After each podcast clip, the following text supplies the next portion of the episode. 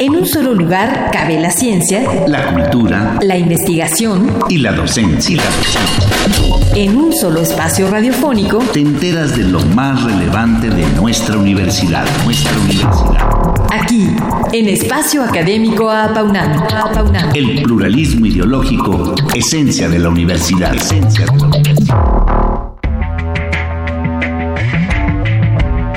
Tenemos la bata lista para iniciar el segundo recorrido por el Laboratorio de Biología Estructural Computacional de la UNAM, en compañía del doctor Marcelino Arciniega Castro. Nuestro invitado estudió la licenciatura en física en la Universidad de Guadalajara, cursó la maestría en ciencias en la UNAM y el doctorado en ciencias naturales en la Universidad Técnica de München, Alemania.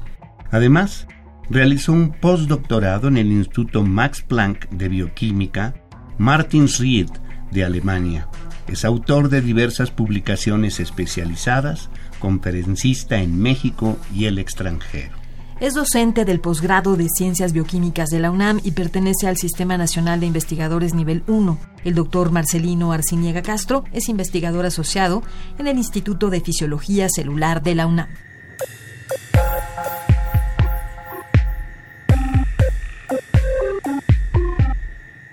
Pues hoy retomaremos el, tema del uso de, simulaciones computacionales para el estudio de procesos biológicos, en particular de las investigaciones que realizamos en, mi laboratorio en el Instituto de Fisiología Celular. Con el paso de los años, la biología computacional ha logrado posicionarse como una de las áreas más prometedoras en el mundo de las ciencias biológicas. ¿A qué áreas o estudios puede ser aplicada? Pues puede ser aplicada a una gran cantidad, a una, una, una varia eh, gama de estudios. En particular, quizá la parte donde más impacto ha tenido por el, por el componente e, económico que tiene es en el diseño de fármacos. ¿no? Actualmente yo pensaría que no hay ninguna compañía farmacéutica grande, ¿no? hablemos de compañías grandes, ¿no? Eh, que no que no tenga un departamento que se dedique al, al, estudio computacional y molecular de, de sus procesos, ¿no? Porque entonces quizá es en, la, en la, la, parte más importante o la que tiene más auge quizás es eh, la parte en el diseño de fármacos. La biología computacional eh, se ha constituido en una herramienta fundamental para cualquier área de investigación en biología molecular, ya que permite generar hipótesis, ya nos había comentado al respecto. ¿Qué proyectos realizan actualmente y cuáles son los beneficios en ahorro de tiempo e inversión económica? Pues en el laboratorio tenemos varios eh, proyectos, eh, eh, trabajamos, lo vivimos en, dos áreas, grandes ramas, quizá una área que es como una en la cual trabajamos en colaboración cercana con laboratorios experimentales y otra en la cual desarrollamos, estamos desarrollando metodologías propias que ayuden y fomenten la investigación. En la parte eh, una, investigación más metodológica en esa secundaria. ¿no? En la parte más eh, de colaboración con, laboratorios experimentales, con, compañeros, colegas experimentales, trabajamos en un área de diseñar fármacos o diseñar moléculas. Y decir fármacos es un poco exagerado porque realmente la, fármaco es una palabra muy fuerte, hay que cumplir muchas propiedades físico-químicas, tiene que cumplir una molécula para ser considerado un fármaco. En general lo trabajamos a veces más como inhibidores de la función biológica, ¿no? Es una molécula, un fármaco muchas veces inhibe a una proteína, pero bueno. Eh, y trabajamos en, diseño de inhibidores a, unas, una gama de familias que son las proteínas convertasas, que tienen un papel ahí crucial en el desarrollo de procesos infecciosos, en particular de virus como el dengue, eh, y ese tipo de Zika, Zika sí, en todos esos virus eh, eh, esta proteína que es una proteína nuestra no es una proteína del virus tiene un papel crucial en el proceso de infección. Es una proteína que, que necesitamos que el virus necesita para, para infectar pero se la prestamos nosotros es algo curioso es decir nosotros se la proporcionamos. Nosotros se la proporcionamos sí. Entonces si podemos inhibir, si podemos disminuir la cantidad de proteína que le prestamos, ¿no? Entonces se ocurre menos, menos eh, infección. Entonces podemos, es ahí, es, es ahí donde entra, eh, todo, donde converge todo esto, ¿no? ¿Es su alimentación de, eh, no, no. de la, es lo que alimenta a la infección? Mm, alimenta es una palabra quizá rara, yo preferiría decir que promueve la infección. Para no causar confusión con la palabra alimentación, yo que promueve, es un paso necesario la, la, la, acción de esta proteína en particular que se llama, en particular se llama furina, es una proteína que lo que hace es activar a las proteínas del virus. El virus no puede activarse, no puede, no puede entrar en función si, si no está activo y, nuestra, y una proteína de nuestro sistema es la que le ayuda a activarse. Entonces, si controlamos, si bloqueamos a nuestra propia proteína de que se junte con el virus, podemos ya bajar la, la virulencia. Entonces, esa es, esa es la estrategia eh, a seguir o es el, plan que, que, estamos siguiendo. ¿no? ¿Cómo llegaron a eh, detectar esta proteína furina? ¿En qué, ¿Cuáles son sus características y cómo es que ayuda a diseñar fármacos para tratar las enfermedades que mencionamos? Bueno, la estrategia del fármaco es, esa, ¿no? La estrategia, al final es, es, el punto que a nivel ya molecular, lo que entendemos como un fármaco es, es una molécula que logra hacer que una proteína ya no realice su función. En, términos muy generales, ese es el objetivo, ¿no? Eh, ¿Y cómo detectaron a esta proteína específicamente? Pues es el proceso de la investigación, así en general la gente va estudiando una proteína o se da cuenta que hay una que ve cierto, se le llama fenotipo, ¿no? Que es de repente alteras, tienes un sistema celular quizá y le quitas una proteína y ves qué pasa.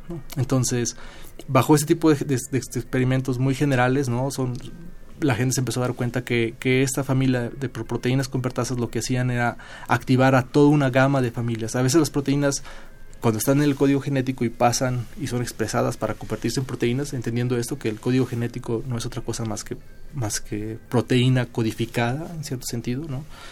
Eh, cuando esas proteínas son expresas, cuando ese código genético pasa a proteína, la proteína se expresa y va a realizar una función. Para realizarla a veces tiene que activarse, son expresadas en, en, en, conformaciones o en, en estados que no son funcionales y necesitan de otras proteínas que vengan y las activen la gente em, empezó a estudiar que se dieron cuenta que eso, que si cuando no estaban estas proteínas que se llaman protein convertasas, no estaban, nunca se activaban. Entonces empezó a darse cuenta de, ah, esas son importantes. ¿Cómo es que se llega a descubrir que son importantes para el virus del Zika? Pues también son investigaciones un poco fortuitas que se van dando, que empiezas a, darte esos, esos mecanismos, pero en realidad no es que sea una línea de investigación eh, lineal que va mm. siguiéndose, sino es una retroalimentación de, de muchos lados, ¿no?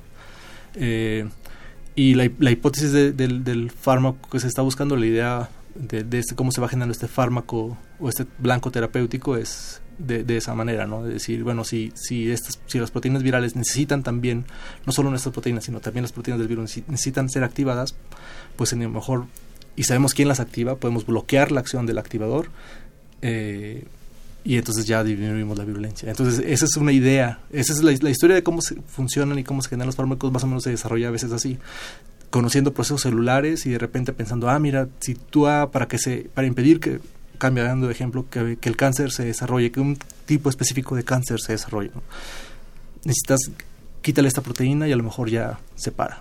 Entonces, eh, así comienza la, investigación. Entonces, empiezas a buscar, bueno, ¿y esta proteína qué es lo que hace? ¿Cómo, cómo realiza su función? ¿no? Sabemos, porque se la quitamos a nivel celular, en experimentos que hace la gente que trabaja a nivel celular o a nivel de modelos de ratón, otros tipos de, experimentos, que logran quitar una proteína y ver que, que, disminuye. Entonces, ah, si esta proteína es crucial, ¿cómo la inhibo? ¿Cómo, hago, cómo la cómo la afecto sin quitarla, ¿no? Porque obviamente quitarla, borrar un gen de una célula sería relativamente fácil, pero para, para una enfermedad necesitamos después que esa función siga ahí. Nosotros solo necesitamos eliminarla de manera temporal, que es lo que hace un fármaco. Nos tomamos una pastilla que va a tener su acción en alguna proteína, en alguna en lugar de nuestro cuerpo durante ocho horas y después va a pasar. Entonces necesitamos que sea selectivo, temporal, eh, pero es así más o menos como se va generando la investigación. Y, abundando un poco más en el diseño de los fármacos como computa por computadora, ¿cómo se lleva a cabo este diseño? Pues todo, eh, en general hay una rama que es la de estudiar a las moléculas, a las proteínas que son tan famosas ahorita. Cada cuatro palabras digo proteína. este es estudiarlas en su estructura, ¿no? Entenderlas como que es una macromolécula y como macromolécula compuesta de átomos y los átomos no son otra cosa que que la misma materia que compone el universo. Entonces, si sabemos cómo se forma el agua o podemos entender más o menos cómo funciona el agua, podemos saber cómo funciona un, alcohol, un metanol, entonces podemos también bajo esas mismas reglas en principio poder estudiar moléculas más grandes como son las proteínas, unas macromoléculas, ¿no? Eh, y bajo ese concepto de poder estudiar entendiendo que hay una relación entre su estructura, su conforma, cómo están, con su función, eh, podemos entonces entender, eh, pues, plantear hipótesis de cómo inhibir su función. Entonces, primero generamos modelos de cómo se ven, después cómo se mueven. De alguna manera de la biología más, más tradicional y más pura, eh, aprendemos en qué procesos celulares afecta o realiza su función. Y, a la, y juntando toda esa información, entramos con, con diseño eh, entra por una parte muy química, que es el diseño de, moléculas que puedan embonar en todo este, en todo este ensamblado, ¿no? Donde, donde trabajamos a la, a la estructura con la función, ¿no? Pero, pero, pero cuando hablo de, estructura y de función, ya empezamos a ver interacciones moleculares, interacciones moleculares nos lleva a la física, a la química, ¿no? Entonces ya, y la matemática. Y a nivel general, ¿cuáles son los retos de este campo de estudio?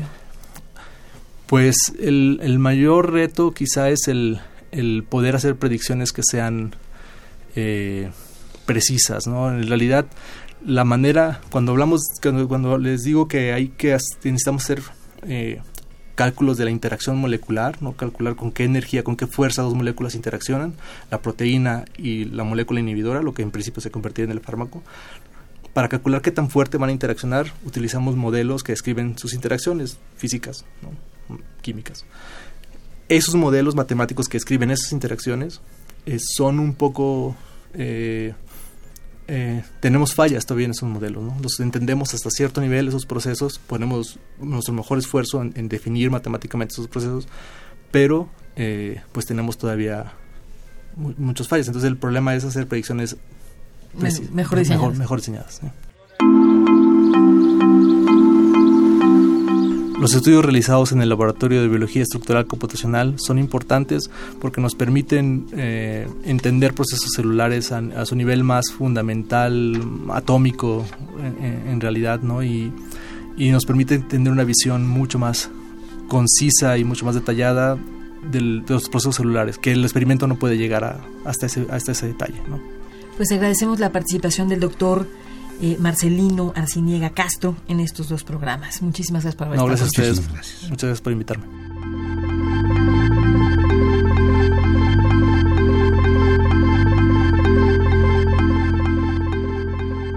Participamos en la elaboración de este programa, en la realización y postproducción Oscar Guerra, el guion de Georgina Tapia, en la operación técnica nuestro compañero Ricardo Pacheco.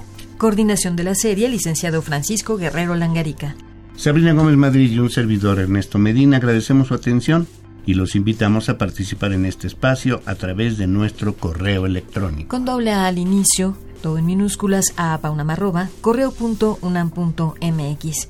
Los esperamos el próximo martes a las 10 de la mañana aquí en Radio UNAM, Experiencia Sonora. En un solo lugar cabe la ciencia, la cultura, la investigación y la docencia. En un solo espacio radiofónico te enteras de lo más relevante de nuestra universidad, nuestra universidad. Aquí, en Espacio Académico Apaunam.